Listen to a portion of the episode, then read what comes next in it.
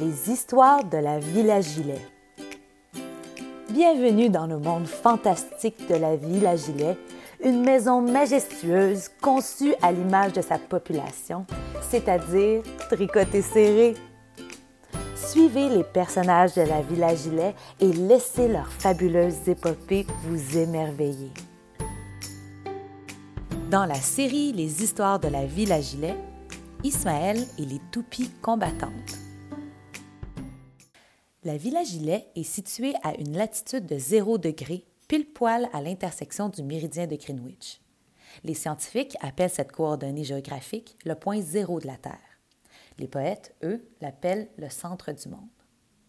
Cette position géographique bien particulière modifie le comportement habituel des saisons. Partout ailleurs dans le monde, les saisons vivent une transition.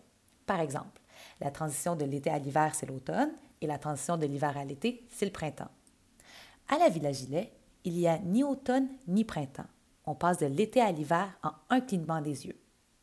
Du nord à l'autre, on peut voir le paysage se transformer d'un vert luxuriant en un manteau de neige immaculé.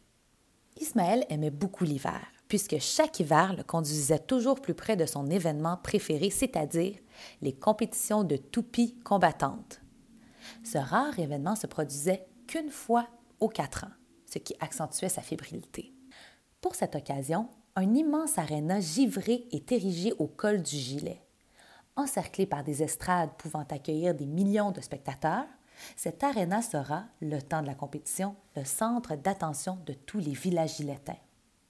Cette année, Ismaël a été sélectionné pour participer à la compétition. Cela fait trois hivers de suite qu'il se pratique et s'entraîne tous les jours pour se perfectionner. Bien qu'il ne soit pas le plus expérimenté des maîtres toupies, il sait être le plus persévérant. Le jour de sa compétition, Ismaël se sent prêt. Il a confiance que la discipline dont il a su faire preuve ces dernières années lui a permis de développer ses compétences, maintenant comparables à celles des sportifs les plus chevronnés. Il faut dire qu'il est le plus jeune athlète à se qualifier pour la compétition. N'est-ce pas là un succès en soi? Muni de ses toupies et accessoires préférés, Ismaël entre dans l'arène. Aveuglé par les flashs des caméras et des puissants luminaires du stade, Ismaël n'arrive pas à identifier tout à fait son adversaire. Il arrive toutefois à percevoir une foule immense qui l'accueille avec délire. Surplombé par tous ces villagiletins surenthousiastes et perchés sur ses estrades, Ismaël se sent tout à coup très petit.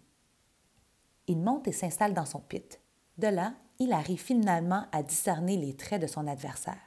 Grand, bâti, d'âge mûr, ça ne peut être que Roger Fédéral, le plus grand joueur de toupie combative de la Villa Gilet et accessoirement le propriétaire du quai fédéral. Bien qu'il ait voté oui, Ismaël est un grand fan de Roger Fédéral. Il connaît tout de son idole. Il a étudié son célèbre coup de poignet et son irréductible service. Ismaël sent des papillons dans son ventre. Est-ce que c'est l'excitation de jouer contre son idole ou serait-ce le stress de devoir se mesurer au plus grand joueur de toupie combative? Un coup de sifflet retentit dans tout le stade. C'est le signal de départ. Ismaël et Roger tirent sur leur lanceur et relâchent leur toupie de compétition dans l'aréna. La patinoire de glace accélère la cadence des deux toupies. N'ayant jamais joué sur une aussi grande patinoire, Ismaël est surpris par la vitesse de sa toupie les toupies se pourchassent l'une et l'autre pendant un certain temps avant que le combat se fasse réellement sentir. La toupie de Roger attaque en premier et fonce tout droit vers la toupie d'Ismaël. Cette dernière ricoche sur la glace, heurte la bande et survit tant bien que mal à cette collision. Ismaël n'a pas dit son dernier mot et compte bien riposter. Il active une fonctionnalité qu'il a lui-même créée. Elle permet à sa toupie de lancer une corde et de s'y enrouler. Une fois complètement enroulée, la toupie se déploie à nouveau pour ensuite tourner dix fois plus vite qu'avant. Ismaël est fébrile de bonheur et observe sa toupie filer à vive allure sur la toupie de Roger. Sur le coup de l'impact, la toupie de Roger s'élance vers l'arrière et virevolte comme une feuille hélicoptère. Ismaël voit bien la toupie de Roger perdre dangereusement en vitesse. Il croise le regard de Roger et l'aperçoit sourire. Hum, bizarre.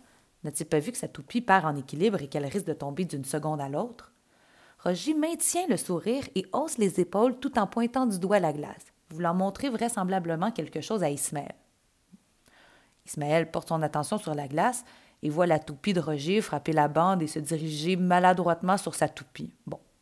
Jusqu'à là, Ismaël voit difficilement la menace puisque la toupie de Roger tourne et bascule à la fois.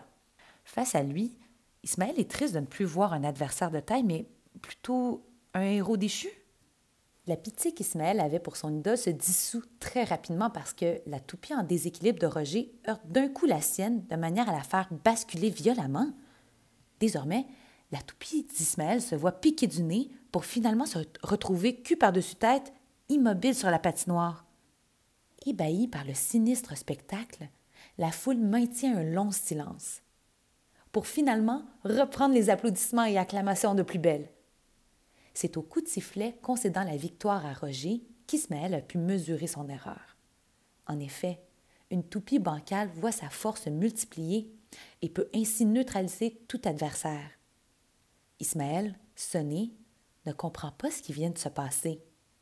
C'est une voix grave et chaleureuse qui le sort de sa torpeur. C'est Roger qui veut lui serrer la main pour le féliciter de ce combat épique.